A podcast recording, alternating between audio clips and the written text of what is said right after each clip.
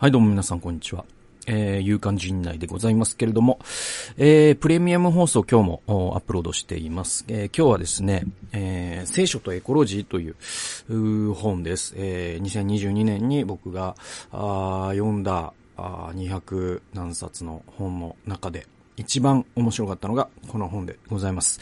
まあ、えー、リチャード・ボーカム、命の言葉社から、えー、今年出た、えー、新刊でございますね。で、まあまあ、この本本当に、まあ僕自身その獣医だということもありまして、えー、なんだろうな、えー、こう聖書がその被造物、その動物や植物や魚や鳥たちについて何を語っているか。まあそれがすごい長い伝統の中で、えー、すごくその人間を特権的な地位に置き、そして自然界を貶めてきたという歴史があります。で、それは、その神学とアリストテレス哲学が結婚したところから始まってるんですね。で、それをちゃんと分離して、聖書はちゃん、その、えー、ちゃんとというか、聖書は、実はその SDGs なんだっていうことを、えー、っと、論証していく、まあ、聖書学者のリチャード・ボーカムさんの本。まあ、これはもうマスターピースというか、とっても素晴らしい本ですので、えー、150円で、えー、第3回も、えー、ダウンロードして何度でも聞くことができます。概要欄に、えー、ノートのリンクをえー、つけていますので、ゲスト購入もすることができますので、ぜひ、えー、ご購入いただければと思います。えー、ということで、あの、今日ニュースなんだけども、やることは、あの、き、決めててというか、その、メルマガでね、もう予告してあるんで、まあ、これを話しますよと。えー、M1 とワールドカップです。で、だからもうニュースというよりも、エンターテイメントなんだけど、まあまあでも、その、ちょっとメルマガ、にさ、だからその、火曜日にさ、そのメルマが出したんだけど、僕は、その、日曜日の夜に、追っかけ再生で、M1 見て、で、感動して、寝て、で、翌日、その録画してあった、えー、ワールドカップの決勝、えー、アルゼンチン対、フランスを、結局だから延長前後半アリーの PK アリーノだから、えっと、7時から見始めて、10時半に 見終わるという。で、11時からちょっとズームでね、あの、お仕事があったので、ギリギリ見終わってっていう。あの、でももう本当にこう、あの2日間は何ということでしょうというか、もう感情が動きすぎてですね。で、その次の日に、えー、メルマガの配信だったんだけど、ちょっともう書ききらんなと思って。まあ、これは、この熱量で、なんかこう言葉化しないと気が済まないから、えー、まあ、勇敢人でで話そうと思って。で、まさにこれ、こうして話してることが、もう井口くんが、その決勝の2本目のネタで言言った、あの、素人のお笑いファンのうざい分析に他ならないという構造込みで、僕はもう最高の N、M1 だったかなっていう、感じですね。え12月19日のスポニ、スポニチアネックスの、ニュースですけれども、タイトルが M1 松本人志毒毒舌系漫才が頂点で、こんな窮屈な時代なんですが夢を感じましたと。えー、っていうのがタイトル。えー、過去最多の7261組が参加した、えー、漫才の日本一決定戦 M1 グランプリ2022決決勝戦が18日に行われ、えー、2年ぶり2度目の決勝進出となったウエストランド、えー、昨年は準々決勝敗退過去閉じるが、見事に優勝を飾った、えー、河本太の繰り出すあるなしクイズをネタに、井口、えー、ひろゆきでいいのかな、えー、の怒りや、えー、鬱憤がネタを通じて滲み出るような漫才で笑いを誘い、えー、2年連続2度目の決勝進出と進出となったロングコートダディ、5年ぶり2度目の決勝進出となったさやか、えー、昨年は準決勝敗退、えー、過去閉じるを破って優勝を飾ったと。えー、決勝ファイナルラウンドが終わった際に、しゃべくり漫才かコント系漫才か毒舌系漫才、三つどもえということですね。えー、皆さんのお口に誰があったのかと振り返った7連、7年連続審査員を務めるお笑いコンビダウンタウン松本人志は、えー、今、えー、大会総評して、えー、こんな窮屈な時代なんですが、キャラクターとテクニックさえあれば、こんな毒舌漫才もまだまだ受け入れられるというすごい夢を感じましたね。素晴らしかったです。と、えー、賞賛。落語家の立川志らくも、もうあなた方は絶対にスターになれますと、毒舌系のテクニックを称えていた。えー、10組が参加した決勝ファーストラウンドは3位通過ながらも、えーえー、審査員は高評価連発。えー、落語家の立川志らく、えー、博多、花丸大吉の博多大吉、えー、中川家の礼二らが思わず笑いながらも毒舌のテンポと言葉のチョイスのうまさに力を認めていた。井口は松本さんが前回の時にもっと刺して欲しかったと言ったので、最悪どうなっても松本さんのせいにしようと思って思い切ってやりました。それが良かったと話し、え、松本は、いや、ちゃんと来てくれたと思うよ。面白かった。えー、全然進化しているというか、すごい楽しかったですね、と称えていたと。えー、いうニュースなんですけども。これはだから、その皆さん、まあ見た人、見てない人からしたら何のこっちゃかもしれませんけれども。まあ本当に今回 M1 僕本当よ、神回だったんじゃないかなと思いますね。で、あのね、だから、今回、その、ま、いろいろあって、要素が、どっから、まあ、まず僕はその、下馬評というか、その、えっと、あんまね、僕ね、準決勝とか、準々決勝とか見れるじゃないですか、今、YouTube とかで。あんま見、見ないようにしてるというか、まあ、見、見るだけの時間がないっていうのもあるんだけど、あの、楽しみのために見ないのもあるのよ。なんかその、ノイズになっちゃうとこもあって、その、その漫才師がどういうネタを持ってくるかということを知らない状態で見るのが一番 M1 って楽しいかなって感じもあるから、だから僕その準決勝も録画してるんですけど、その M1 と同じ日にさ、その、えー、テレ朝のその屋外でやるじゃないですか。で、あれ、あの、3時間ぐらいあるのかな？なんか、うん。で、国民投票みたいな形で決まるのかな？で、あれも、録画するんだけど、僕は決勝を全部見てから答え合わせみたいにして見るんですよね。で、今年だと、オズワルドが言ったけど、えー、他にどうだったのかなとか。で、なんだろう、そういう見方をしてて、で、まあ、ずらっと見たときに、えっと、ネタを見てない見たことが一度もないコンビっていうのが、えっ、と、僕の場合はね、Q とダイヤモンド、えー、ぐらいだったんじゃないかな。壁ポスターもあんま見たことなかったぐらいか。うん、そんな感じで。あとは大体こう、手の内は知ってるんだけど、この決勝にどんなテイストのネタを持ってくるのかが楽しみみたいな感じだった。そして僕は、まあ、あの、前にも言ったかもしれないけど、男性ブランコがすごく好きで、あの、去年のやっぱ、あの、ね、キングオブコント以来ファンになって、えー、応援してたんですよ。で、僕その武蔵野市民ホールみたいなところで、えー、家から歩いて15分のところに、その、吉本の、なんていうの？その、えー、いろんな芸人がネタをやるライブみたいなのあるじゃん。で、あれ、見に行って。で、その時もね、あの、男性ブランコやっぱ一番受けてたんですよね。うん、パンクブーブーもすごい受けてたけど、やっぱこう、最後じゃ、だ、なんか、この組すごかったねって話すのは割とみんな男性ブランコだ、だ、だったんじゃないかなぐらいのこう仕上がりで。で、今回そのキングオブコント男性ブランコね、予選で落ちて、で、そっから M1 でこの爪痕を残したっていうのはすごいなと。で、結果的には男性ブランコは4位だったわけなんだけれども、えっ、ー、と、まあ、あのネタ、すごいですよね。音符運ぶネタ。で、何よりやっぱその、松本人志が、えっ、ー、と、多分この、一番絶賛したのは、まあ、ウエストランドはま優勝ってことであれなんだけど、あの、それをちょっとどけとくと、男性ブランコが一番、こう、松本人志が、えっ、ー、と、最高得点をつけたんですよね。98点っていうのが、まっちゃんの今回の審査の10組の最高得点で、それが男性ブランコで、えー、しかももう絶賛してて。あれはなんか嬉しいよね。だから、だからあのーチュートリアルがさ、優勝できなかった年に2004年とかかな、えっ、ー、と、バーベキューのネタとかをやって、で、松本人志が、面白いですね、みたいな言うんですよ。でも、あれでもチュートリアルはもう、スターになることが優勝してないにもかかわらず決まってたじゃないですか。で言うと、今回ちょっと男性ブランコ、行ったなと。嬉しいなと。まあ、それが一つ。えー、で、他、その、あの、ウエストランドを語る前に、ちょっと語っときたいを最初に片付けとくと、あのー、ね、ロングコートダディも僕はすごく好きでね。で、今回のこう、キングオブコント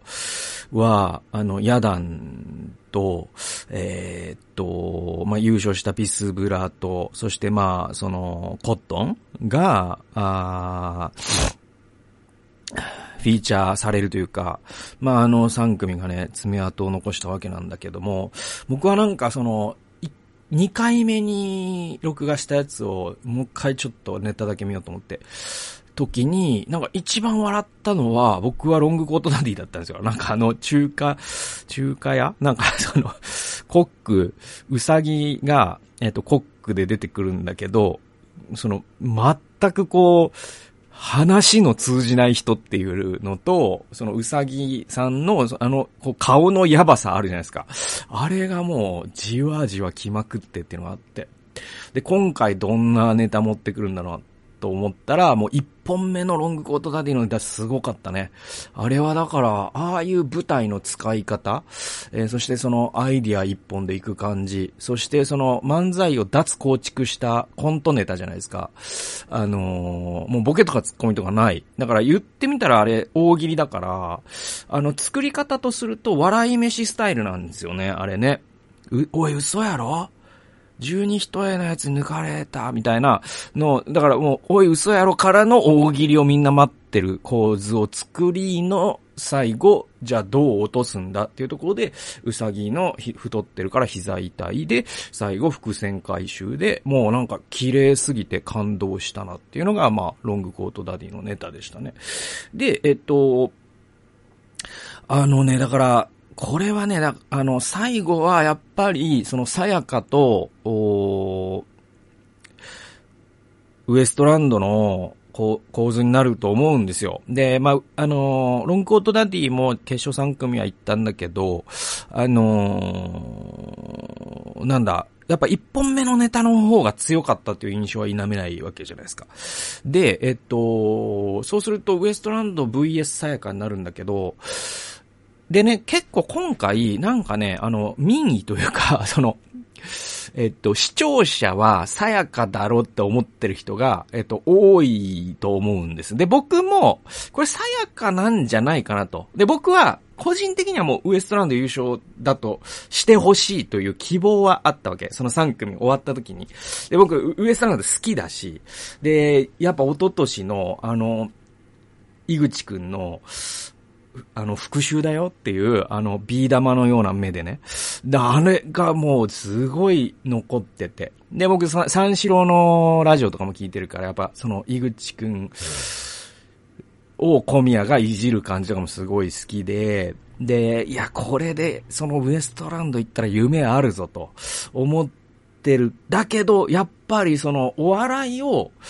なんていうのかな、その、スケート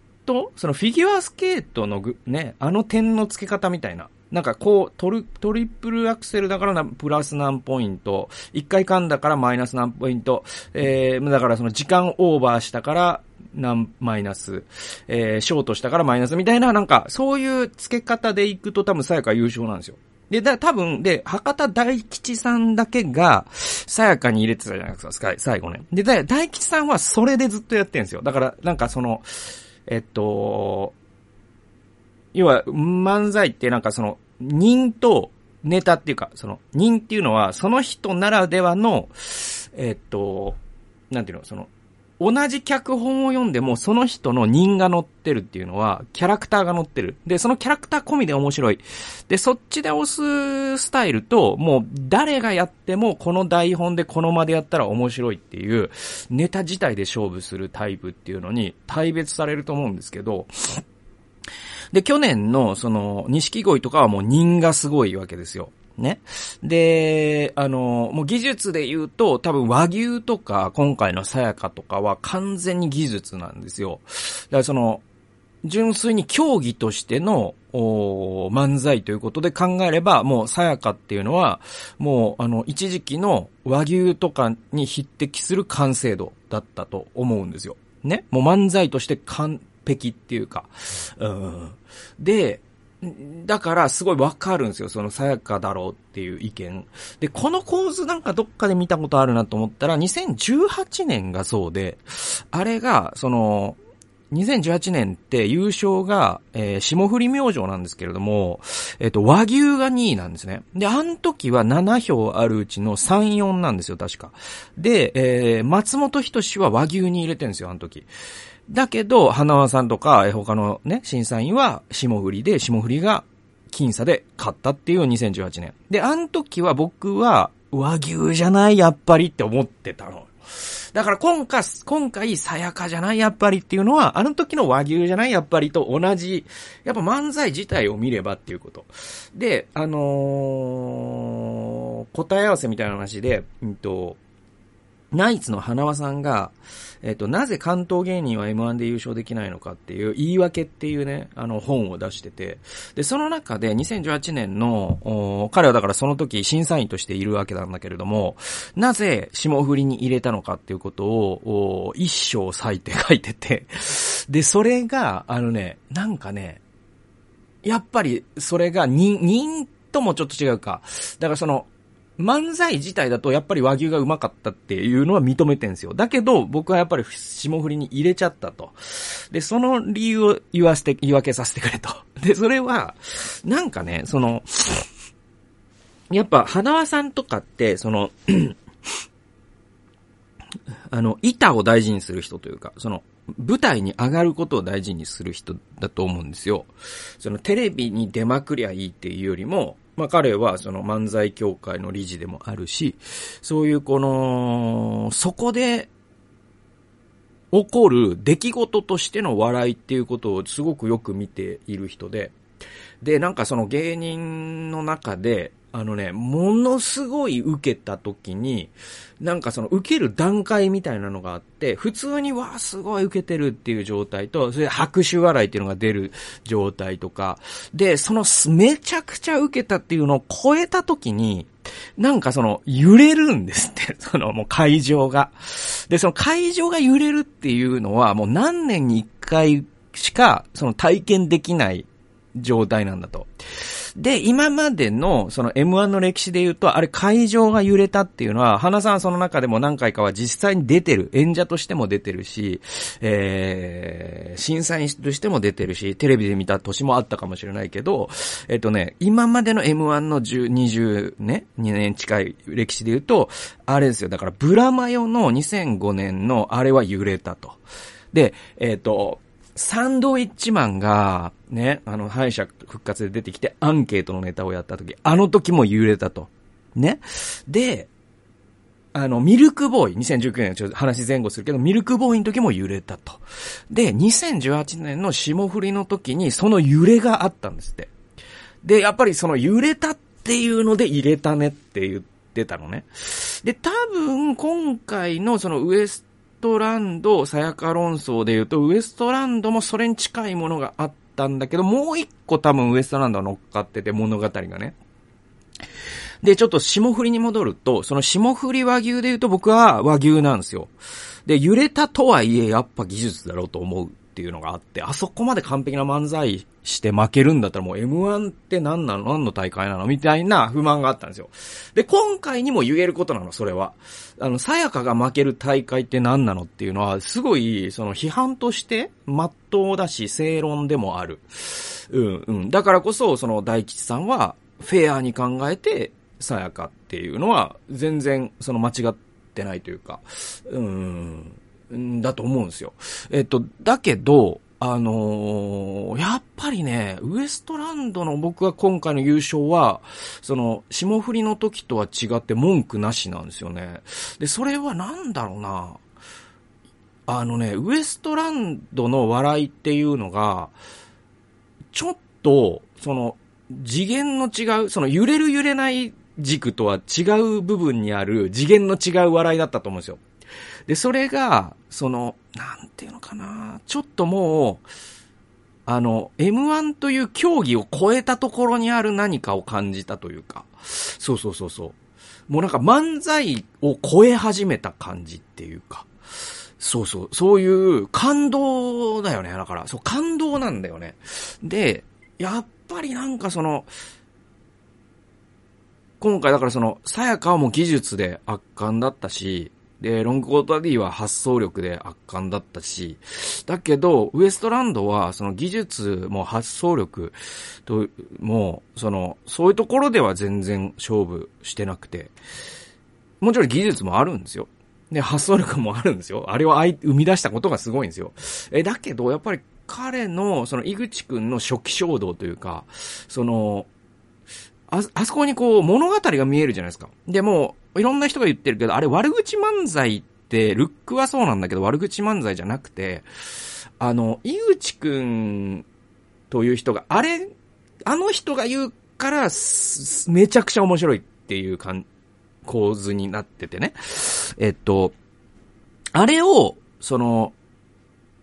ちょっとイケメンとか背の高い人とか、あが、井口くんと同じことを言ったら、本当にただの悪口なの。だけど、井口くんって、それはもうこっちが勝手に偏見で見てるんだけど、だけど、その、もう、ろくな人生送ってない雰囲気をめちゃくちゃ出してるわけじゃないああいう身長の低さとかね、その、ルックスとか。で、本当に悔しい思いいっぱいしてきたんだろうなとか。で、もうなんだったらその過去の、その、ね、スキャンダルね。あんまり、なんか、まあ、おちんちんスキャンダルがあるわけですよ、彼は。で、まあ、そういうのとかも、うん、もうそういうこと込みで、もうこの、その、ずっと報われなかった、その、ひも手の、ルサンチマンが、まさにだからあの、ジョーカーの映画でさ、あの、ね、アーサーがさ、そのタクシー、燃え盛るタクシーの上で、えー、踊るじゃないですか、赤いスーツ着て。あの感じなんですよ、あの時の井口くんって。だからその、もうルサンチマンが、その全国の、そのモテない男たちの、非正規雇用の、えー、金がなくて結婚できない、ニートの、学校に行けない、クラスの5軍6軍の、不登校になったその怨念みたいなものを彼が全部元気玉みたいに背負って、すべてを破壊してくれるカタルシスっていうのかな。だからなんかその、ちょっと涙で出てくるっていうか。そうそうそうそう。それで、なんかその、今僕、チェンソーマン見てんすけど、朝、エアロバイク漕ぎながら。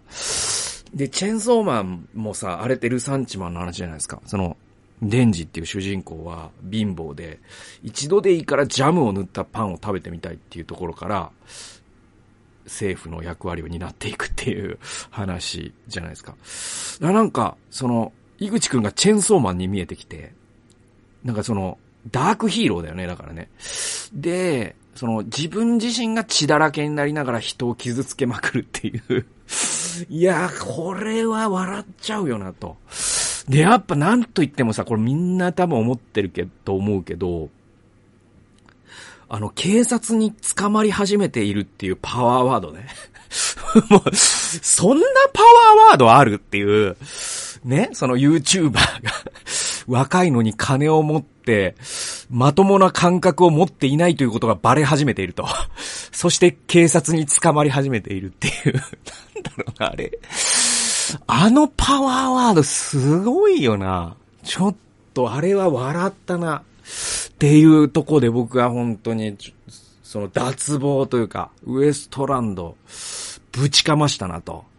で、その小宮くんが、あの、芸人仲間とね、見てて、で、それ、ね、泣いてる映像がね、スーパーサンスケさんのツイッターでね、あの、流れてて、いや、だからそういうことだよなと。なんか、ちょっと泣き、泣きそうになったかな、井口くんのあの感じは。でいて、もう山田邦子さんはもう来年から即刻やめてほしいかな。意味が、マジで意味がわかんなかった。あの採点の基準も意味が、意味不明だし、発言も意味不明だし、あとなんだったら、あの人、その、多分その出てるお笑い芸人をリスペクトしてないでしょ。だからその、だってさ、審査員なんだから資料で事前に全部の組の名前とかも、情事前情報読み込んでるはずじゃないですか。あんだけの大役なんだから。多分あれしてないですよね、あの人ね。だってあのちっちゃい方の人がなんか言ってたじゃないですか、みたいなコメントとか、本当に、なんだろうな。いや、なんか寄せ見に来たおばさんですよね。なんかそんな人に、なんか人生決められるのって悔しいだろうなと思って、すごく僕は山田邦子さんは、あのバブル集込みで、ちょっとあの場にはふさわしくないと思いましたけどね。ぜひ井口くんに、チェン、チェーンソー井口に、めった切りにしてほしいなと思いますね。はい。ということで、ちょっと M1 喋りすぎて次のニュースが、ちょっと次のニュースっていうか、まあワールドカップなんですけど、でもこれもちょっとね、すいません、ちょっと。えー、ちょっと、一瞬休憩。で、はい、えー、ワールドカップですよ。決勝ですよ。で、まあ、ワールドカップも本当にこう、いつまで話しとんねんと。もうなんか、サッカー嫌いやねんっていう人もいるかもしれないけど、でももう僕は好きなんで、すみません、もう嫌いな人はここで消してください。だけどもう本当に僕はちょっと感動したんでね、話します。サッカー好きな人のために。えー、アルゼンチン PK の激戦を制して36年ぶり3度目の優勝。メッシは悲願のえー、だ、えー、ワールドカップ初制覇。フランスは連覇の夢ついえる。えー、得点はハットトリックのエンバペという、えー、 ABEMA TIMES、えー、に、えー、12月19日のニュースです。えー、読んでいきましょう。FIFA ワールドカップカタール2022決勝トーナメントの決勝戦が行われ、アルゼンチンがフランスを PK の激戦の末に下した、えー、フランスの史上3カ国目となる2連覇を阻止したアルゼンチンは1986年のメキシコ大会以来となる36年ぶり、えー、3度目の優勝。で、この86年のメキシコ大会っていうのが、あの、えー、確か、えー、間違ってたらごめんだけど、ディエルゴ・マラドーナの、えー、5人抜きの大会ですね、確かね。はい。で、えー、今大会での、えー、代表引退を明言している35歳のリオネル・メッシは5度目の挑戦にして、えー、ワールドカップ初制覇、えー、最高の形で自らの門出に花を添えた。なお、得点王にはハットトリックを達成して、通算8ゴールとしたエンバペが輝いた。えー、試合は序盤から互いのプライド、優勝への執念が真っ向からぶつかり合う。えー、激しくプレッシャーを掛け合うも、開始10分でポゼッションはほぼ互角。えー一方で前線からの激しいマークもあり、ややファウルが目立つ立ち上がり。しかし21分に試合が動く。アルゼンチンはアンヘル・ディマリアがペナルティエリア内で倒されて、え、PK を獲得。この PK を23分にメッシが、えー、冷静に蹴り込んで、この時点で得点を争いの単独トップに立つ、えー、今大会6ゴール目となる先制点を奪ったと。で、これがね、その、まあ、もうちょっと読みましょうか。さらにアルゼンチンの猛攻は続く。36分、メッシを起点としてワンタッチで切り崩すと、え、アルバレスがスペースへ絶妙なスルーパスを供給。これに反応した、え、マクアリステル、マクアリステルが、え、中央へラストパス。また走り込んだディマリアが冷静にゴールネットを揺らし、理想的な崩して追加点を挙げた。対するフランスはシュートを放つことができず苦しい展開のまま前半を折り返した。えー、この前半なんですけど、あの、だから、ディマリアなんですよ。えっと、これね、だから2014年にアルゼンチンって決勝でドイツと戦ってて、で、その時にね、ディマリアが、これ累計イエローだったか、怪我だったかどっちかで決勝に、その主力の一角のディマリアがいなかったのね。で、ものすごいいい試合をしたんだけど、惜敗したんですよ。その、惜しくも負けたわけです。で、ドイツが優勝したんです。で、2014年の大会、前々回の大会ね。だから、あの時に僕はすごい覚えてるのは、アルゼンチンすごいいいチームだ、いいチームだな、感動した。で、そのディフェンスのその粘りとかが素晴らしかったんですよ。で、そのもう、あの大会ドイツが無双してたんだけど、アルゼンチンはそ、その、なんていうの、もう、気迫でこう止めていく、そのプレスのかけ方とかがすごくて、いやもうガッツのあるチームだなと。そしてメッシは全く動かないっていう構図は今と同じなんだけど、微妙にその関係性が変わったのが今回の感動なんだけどね。で、その時にそのディマリアが、もしあそこでディマリアが出れてたら、この試合わからんかったぞっていうことは、当時、僕含め多くの人が、多くのサッカーファンが8年前に思ってたんですよ。で、その8年の伏線をここで回収するわけ。ディマリアが。しかもディマリアって準決勝にも出場してないんだよね。で、ずっとベンチで、なんていうのかな、あの、ベテランとして若手のモラルサポートをするっていうことに徹してた人が、決勝で先発出場して、これがバチコン当たるんですよ。で、えー、1点目にも2点目にも絡む活躍をする。2点目は決めて、1点目は PK を獲得する。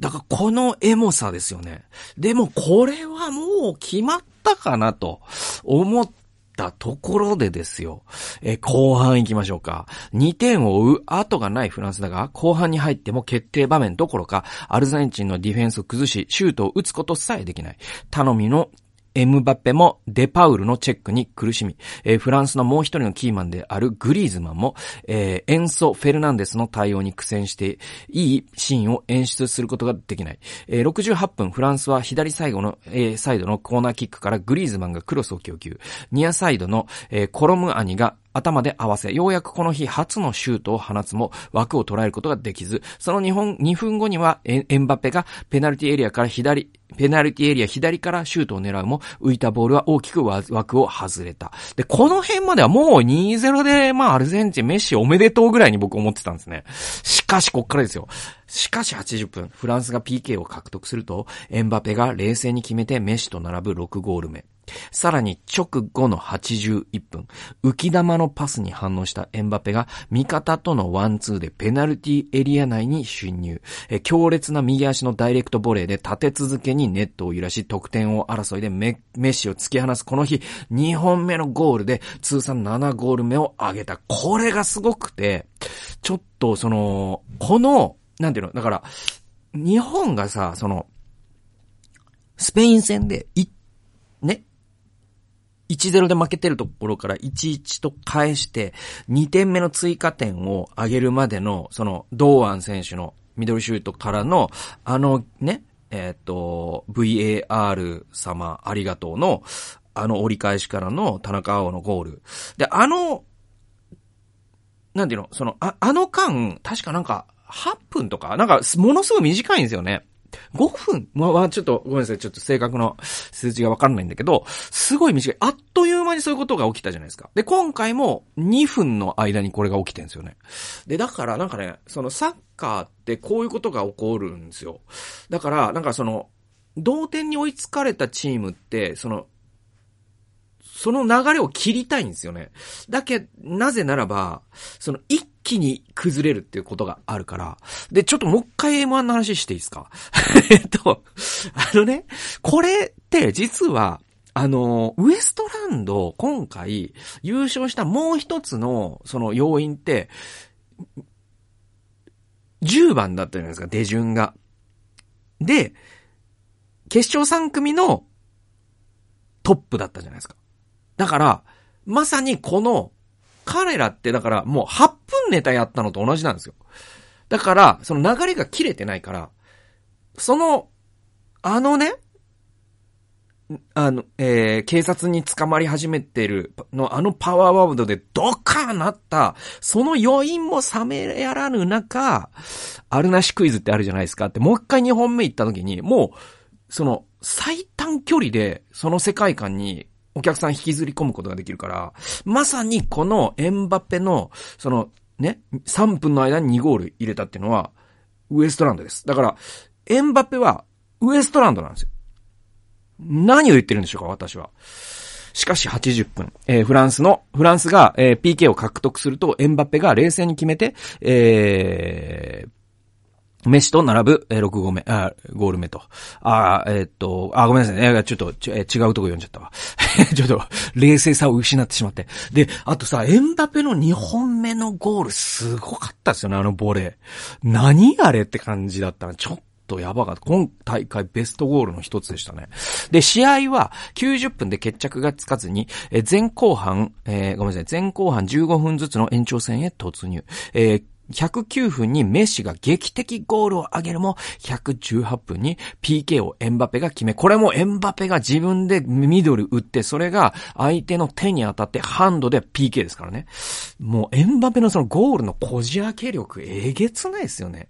で、ハットトリックを達成して同点に追いついた。なお、今大会の決勝戦での代表引退を明言しているメッシは、クロアチアとの準決勝で、でワールドカップ通算11ゴールを記録し、レジェンドであるガブリエル・バティス・トゥータ氏の持つ代表通算、えー、10ゴールを更新した、えー、メッシは記録を13ゴールに伸ばした。えー、ウェファチャンピオンズリーグ制覇などのクラブでの主要なタイトルをはじめ、えー、史上最多7度目の、えー、バロンドール受賞など、個人タイトルを手にしてきたメッシは唯一手にできていなかった勲章を5度目の挑戦。しかも、代表最後の試合で見事集中に収めてみせた。まさにこう、メッシのメッシによるメッシのためのワールドカップみたいな感じになりましたよね、今回ね。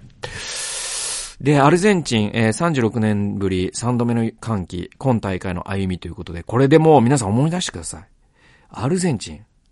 グループリーグで初戦、サウジアラビアに負けてんすよ。これすごくないですか？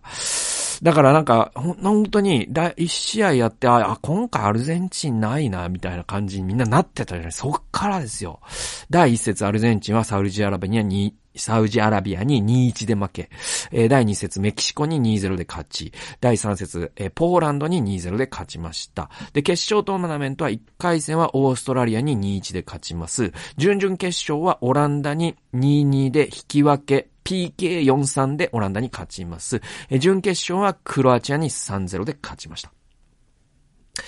えー、で、まあだから、この、その、なんだ、ちょっとその、感動があったから、だからその、メッシを軸にしたチーム作りっていうのが、なんか、その、2014年、だから今回5度目の出場とかじゃなかったかな、メッシって。だから、あの、その中で、えっと、そのメッシを中心にしたチーム作りっていうのが、なんかメッシって、もうなん、あの、ディフェンスしないんですよね。で、それは、至極合理的なことで、だから彼が消耗してちゃ話にならないっていうのがあって、っていうのがもう彼はもうちょっと特殊能力の持ち主で、なんていうのかな、だからその、ファイナルファンタジーで言うとこう、召喚獣呼べる職業みたいな感じなんですよ。ちょっともうこの人がいないと勝てないんだけど、この人を守りながら戦わなきゃいけないみたいな感じ。で、だからもう彼のそのドリブルとかってちょっとありえない、その重心の低さとか、そのステップの細かさとかで、もう取れないんですよね。相手がどんなディフェンダーであろうが。そしてもう、その一瞬のタッチとパスと、それもう、キックの精度ですよね。股抜きです。パスとか余裕でしますからね。股抜、だから相手の股を抜くシュートとかパスとか自在にするという、ちょっとぶっ壊れたステータスを持ってて、だから彼にボールが入ったら局面はもう変わっちゃうっていう凄さがあるんですよ。で、それはそのエンバペにも言えるんだけど、ちょっとエンバペとは違う形のあり方なのね、それがね。で、そのメッシを軸に作るしかないってなった時に、残りのフィールドにいるゴールキーパーを除いた9人がめちゃくちゃディフェンス頑張んなきゃいけないのね。だから、その、アルゼンチンのチーム作りとしたら、その9人が、とにかく相手に嫌がられるディフェンスをし続けるんですよ。だからなんかその、日本代表で言うと、なんか、その、日本代表にメッシがポンと入った場合、その全員前田大然みたいな動きをしていくわけ。あるいは全員、あの、遠藤渡るみたいな。ね。だからそういうチーム作りなんですよ。で、それが、その、今回、ついにがっちり完全に噛み合った感じがして、っていうのが、なんかその2014とか18って、要はまあ14はまあ準優勝だけど、18はそんなに結果出してなくて、それが、その動かないメッシに対して周りが、なんかあんまりこう、なんていうのかな、そこまでもう100%のあれを、噛み合い方をしてない感じがあったんだけど、今回のそのあの、デパウルとか、なんかね、すごかったんですよね。その、メッシとその仲間たちみたいな感じで、その、もうメッシのボディーバガードみたいな感じで、しかもその子たちってその24歳とかだから、その、小さい頃、そのテレビで見てた憧れのメッシとプレーできるという喜びに溢れながら、すごいプレーを連発していくわけですよ。そして、このメッシですよ。で、その、まあ、ストーリーですよね。だから、そのディマリアの話しかり、あとマラドーナですよね。そのずっとマラドーナと比べられながら、でも実績で言ったらパロンドール何回も取ってて、で、バルセロナでも結果出してて、えー、もう、その、タイトル、もう無冠の帝王というか、もう最後はワールドカップを手にしたかしてにしてないかということだけが問題だったわけ。その、マラドーナを超えたかどうかで言うと。で、それを今回、最後の最後に達成したという、ちょっと感動。しかもあの試合展開ちょっとやばかったですよね。そのエンバペのハットトリックしかり。なんだろう、だからもう、あのし、もうあんな試合多分、生きてる間に、もう二度と見れないですよ、多分。なんかもう本当に、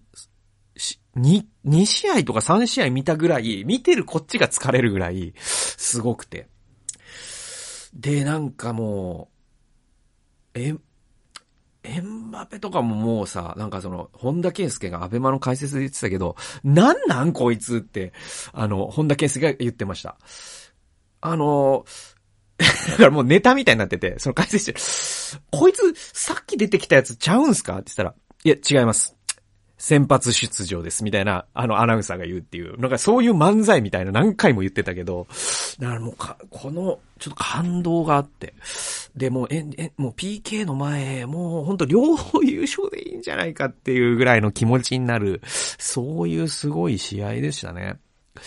で、まあ、だから今回、あのー、でもさ、フランスさ、ベンゼマが怪我で、あと、ポグバとかも、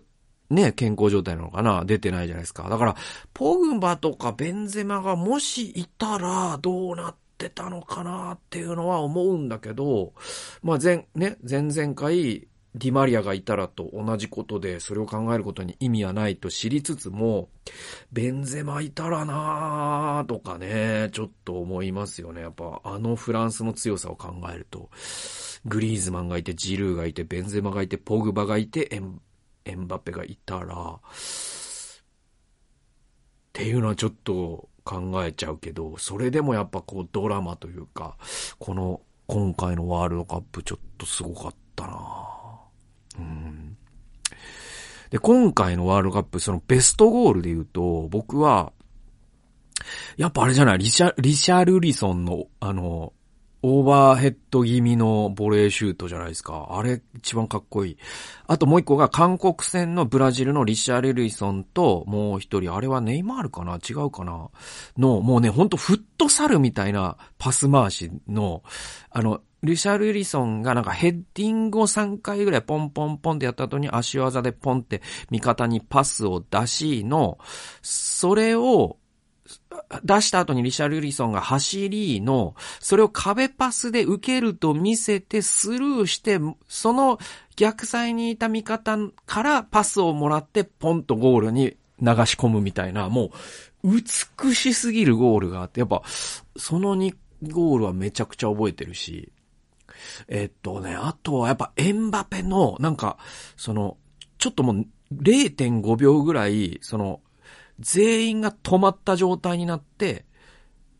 右足？左足？振り抜いて、もうゴール隅にズドンってやったゴールがあるんですけども、あれとかもすごかったな。これぞフォワードという。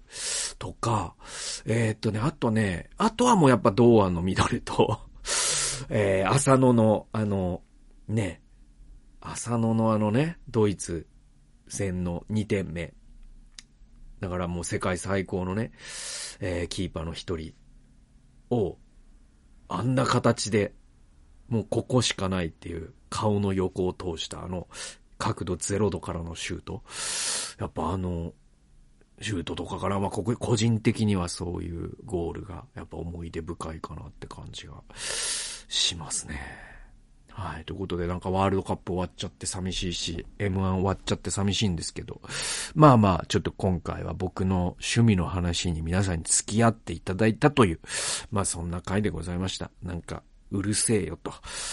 ごちゃごちゃ言ってんじゃねえよと思ってらっしゃる方も いるかもしれませんけど、本当になんかお気を悪くした人がいたら本当に申し訳ないです。僕の個人的な感想です。ということで、なんか、あの、そんな話でした。あの M1 もワールドカップも楽しいんだよと。そんなことですよ。はい。ということで、まあ、次回なんだ？もう年末で誰も聞かないかもしれないけど、一応多分やる予定ではいるのかな？どうかな？やれるかな？やろうとは思ってます。ということで、あの、聞いてくださって、あの、年末にも関わらず聞いてくださってありがとうございました。えー、プレミアム放送の方もぜひよろしくお願いいたします。それではまた来週お会いしましょう。さよなら。